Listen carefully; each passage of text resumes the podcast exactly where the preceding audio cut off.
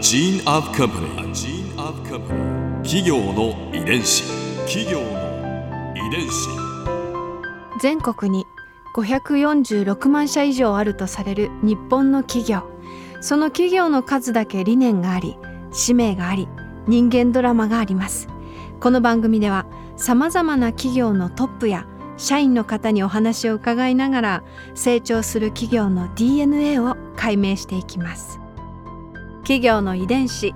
ナビゲーターは私千葉なクララとクオン株式会社代表の武田隆さんです。武田隆です。よろしくお願いします。え本日は株式会社ノバレーゼ代表取締役社長荻野博樹さんをお迎えしております。どうぞよろしくお願いいたします。はい、よろしくお願いいたします。よろしくお願いします。今回はノバレーゼの天気について伺います企業の遺伝子。カリスマ社長でらした浅田武治さんのご指名でまあ社長を直々に引き継いだ荻野社長ですが、うん社長にご就任されてまず最初にしたことを教えていただけますか？はい。まあ、当時、あの、創業者の浅田はですね、まあ、カリスマと圧倒的なもののリーダーシップでですね、まあ、会社を牽引してたという、うんあのーまあ、社長だったんですけども、まあ、当然それがあったので、15年という、まあ、成長っていうのがね、あったと思うんですけども、まあ、私の考えっていうのは、やっぱりその自分はそのカリスマにもなれないし、えー圧倒的なね、えーパワーで引っ張っていくっていうのも違うのかなという思いっていうのはあったんですね。うんなので、あの、どちらかというと、その中央集権だったのが、まあ、地方分権っていうイメージでですね、まあ、経営をしていこうと。で、まあ、組織経営をですね、まあ、あのーしていこうというのが、まあ、自分の、えースタイル、考えでうんありましたので、あのーまあ、今まで社長決済だったところから、そのエリア制にしたりですとかう、ん支配人クラスの管理職のその成長をですね、まあ、促した、まあ、経営方針っていうですね、あの形に今変えていったというところです。うんはい。うんノバレーゼさんにはこう、人材を成長させるために たくさんのシステムがあるそうですね。はい。具体的に教えていただけますか？はい。あの、まあ、会社のその人がですね、まあ、成長できる環境っていうのを、うんまあ、どうしたら作れるか、その頑張ってるスタッフが頑張れる環境をどうしたら作れるかっていうのをですね、うんまあ、やっぱり常に考えていきたいという思いでいろんなその仕組みを、まあ、作りました。まあ、その中でもその年間の MVP だったりですとかう、ん殿堂入りですとか、うん。えー社員総会、これ入社式ですとか、あとは、まあ、年間のね、さっきの MVP、あの、表彰したりする機会なんですけども、あとは、あの、いろんな休日ですね、あの、ロックの日ですとか、リフレッシュ休暇ですとか、うん。まあ、いろんなものを作ってきて、であとは、社内ベンチャーですね。うん。もう本当にあの、いろいろんなことに挑戦できるような中でですね、一つの会社の社長っていうのをですね、見出せるような、えー社内ベンチャー制度っていうのもですね、やっております。本当に様々うなん。制度があるわけなんですけれども、うん。あノバレーゼさんにはこういろんな文化がありまして、はい。うん。褒めたたえる文化、はい。徹底的に楽しむ文化、うん。挑戦を促す文化働き方を応援する文化社内育成する文化もうなんかこう聞いただけでこの会社入りたいって思っちゃうような、うん。ねことばっかりですけれども、うん。私この中でね今すごい気になったのが殿堂入り？はい。うんこれすごい制度ですね。MVP を数回受賞した社員さんや、はい。まあ、候補にうん。毎年選ばれるなどした社員さんには、うん。ノバレーゼに在籍する限りなんとなんとうん。毎年年間120万円をうん自分のために使えるクレジットカードが付与される。え？120万円？120万円。はい。毎月10万円え？かける12ヶ月か。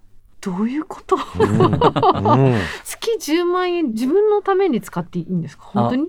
交際費とかなんかそういうことじゃいや、なくて。もう好きに使ってくださいと。多分選ばれる人ってですね、ちゃんと使ってますね。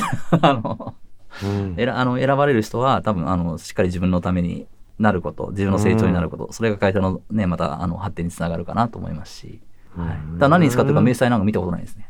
え？はい、うん。そのなんかちょっと笑みを浮かべた放任主義。できる人はちゃんとやってるんだろうみたいな、は MVP 取りたい。い、でこのまああの殿堂入りってですね、うん。ただあの数字を出してる数字を残してる子だけが選ばれるわけではなくて、うん。やっぱり、えー人間的にも魅力がある人であってですね、うん。えー周りからもその支持があって仲間からも支持があって、かつまあお客様からもですねあの信頼を得られるような人ですので、あの決して売上毎年ナンバーワンとかうん。っていうわけではなくですね、うん。どちらかというとあの当然仕事もめちゃくちゃできるんですけどもうん。それよりも人柄っていうところで選ぶことの方が多いですね。もう本当にノバレーゼを体現してくれるスタッフというふううなん。位置づけです、企業の遺伝子。私あの母親として一人のうん。すごい気になるのが割とママサポート制度多いですね。ママサポート多いですね。あはい。ー。これは一気に増えてきましたね。うへんー特に人気のある制度ってありますか？育うん休、うんうんうんうんあとは時短勤務ですとか、うんうんうんうんうん。これまあそのまあいろんな会社さんがあっていろんな状況があるとは思うんですけど、戻って来られますか？皆さん。もう9割、今8分ぐらいええもうみんなすごい。戻ってきますね。戻ってきますね。いや、もう本当にあのバリバリ働いてくれる女性がめちゃくちゃ多いんですね。うん。本当素晴らしいんですけどうも、ん。ゆっくり休んだらいいじゃんって思うぐらいですね。う、ん帰ってくるの早いですね。うん。でよくあのスタッフと話した時に、うん。やっぱりちょっと家でじっとしてるのがちょっとできないんですとか、うん。本当に仕事が大好きなんですとか、またうん早く仲間と働きたいんですっていう声はやっぱり非常に多いので、うん。だからやっぱりその子たちに応えられるような制度を、まあ、どうしたら作れるかっていうのをずっと考えてですね、はい。い、ろんな制度をまあ作ることによって、ここまではまあ多く、割とこのサービス業ですとか、特にブライダル業界ってですね、やっぱり結婚したら仕事ができなくなるとか、うん。あと子供を産んでしまったら、えー仕事ができなくなるとか、うん。で割とあの本当にそういうふうな、まあ、考えってまだ根付いてるんですよね。うん。やっぱりそこを全て変えていきたいなっていう、本当にあの、女性が結婚してもうん。子供産んでもですね、あの、安心して働けるようなか、あの環境っていうのは、もう本当にこれからの時代も、ああの、まずなくてはならないうんかなと思ってますので、まあ本当にここは強化して、えーここ数年で作ってきましたうん。はい。このノバキッズっていう制度もはい。気になりますね。そうですね。えー待機児童とかの問題で、はいまあ、すぐに保育園に預けられないっていうママいやさんというか大問題なんですよ。うんねたくさんいるじゃないですかえええで、まあ一時期自分たちで、その保育所みたいなの作ったらいいんじゃない、みたいな、うんうんうんあの話から、でもまずその前に、今すぐできることって何かって考えたときに、うんえーベビーシッタうんーですよね。はい今、あの、海外だとベビーシッターって今当たり前だと思うんですけども、うん。日本だとね、まだまだちょっとあの、根付いて、そこまで根付いてないうん。環境あの文化がある中で、まあ、信頼できるサイトを私たちの方でしっかりと選んで、うん。えーそこであのシッターさんを発注していただいて、うん。でその費用をまあ会社が負担していくと。うん。それによって、あの、自分たちが保育所を作るよりもですね、うん。今すぐできることって、預けてお仕事を安心してしていただけるうん。っていうところから、このノバキッズっていうのが始まりました。すごい。はい。うんベビーシッター代が出る。会社から。なんて素敵な制度なんですか。でもまあねこう結婚式っていうめちゃめちゃハッピーなイベントですから、うん。ハッピーにお仕事をする女性が増えるっていうのはそうです。いいですよね。いや、本当おっしゃるとり、一番大事なとこですね。うんやっぱり、あの、なんか心配してとか、あとは、うんうんうんね、うんあの、家庭のことが気になっちゃってとかではなく、うんもうしっかりとね、安心して仕事ができるっていうところが、まあ、それが結果的にですね、いいパフォーマンスになってですね、お客様により良いサービスがその提供できるのかなというふうには思ってます。うんうんはいここで Clara's Viewpoint 今回印象に残ったのは働くママに嬉しいノバレーゼ文化。これいいなと思いますよ。私もまああの1歳5ヶ月の娘がおりますがやっぱりこう女性だってその出産後も働きたいって思う方いっぱいいると思うしただ子供を預ける場所だったりとかその体力的にとか環境的にとかいろいろ難しいことが起きてくるんですよね実際。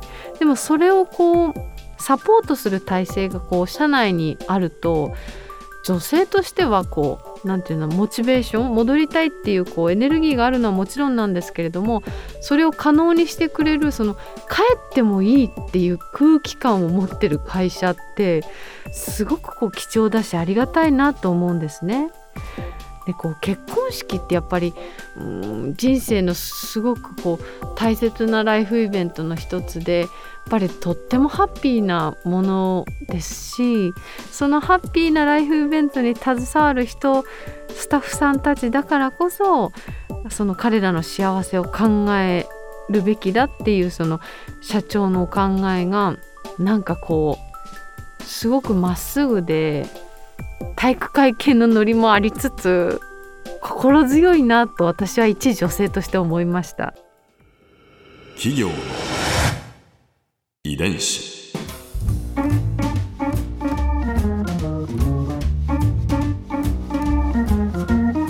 この番組はポッドキャストのほかスマートフォンタブレット向けアプリオーディでも聞くことができます。お使いのアプリストアからダウンロードして企業の遺伝子のページにアクセスしてみてくださいね。